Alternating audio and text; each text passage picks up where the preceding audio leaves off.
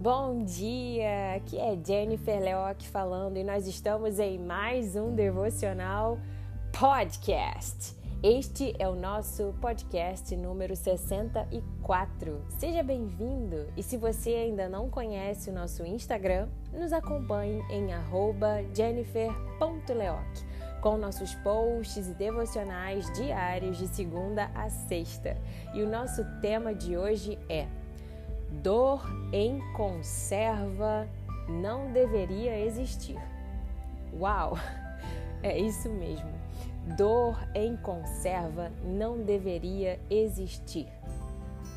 Avalie as suas dores e momentaneamente dê nomes a elas como em uma etiqueta.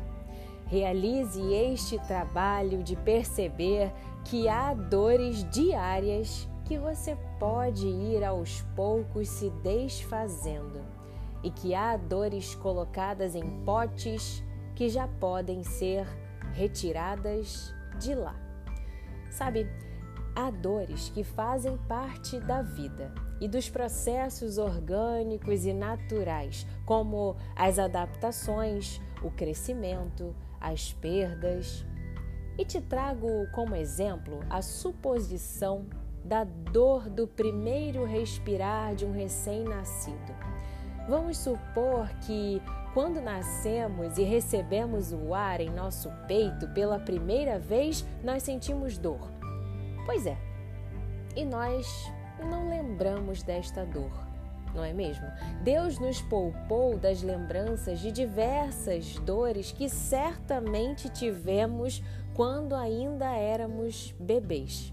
E isso pode nos dizer que não precisamos conservar certas dores, não precisamos guardá-las em potes e etiquetá-las para colocar na prateleira da vida.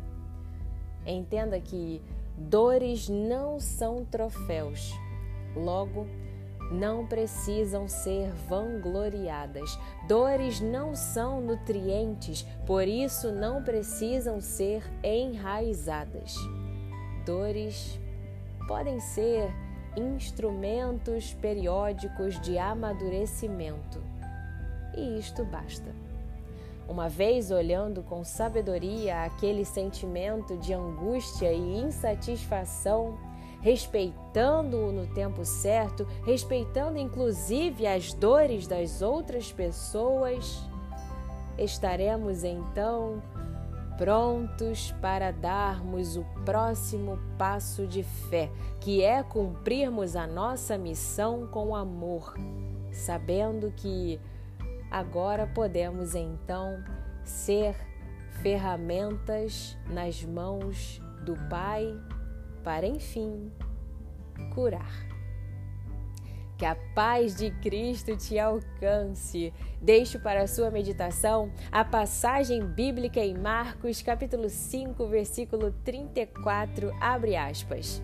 E Jesus disse: Minha filha, você sarou porque teve fé. Vá em paz. Você está livre do seu sofrimento. Fecha aspas. Bom, eu, Jennifer Leoc, vou ficando por aqui.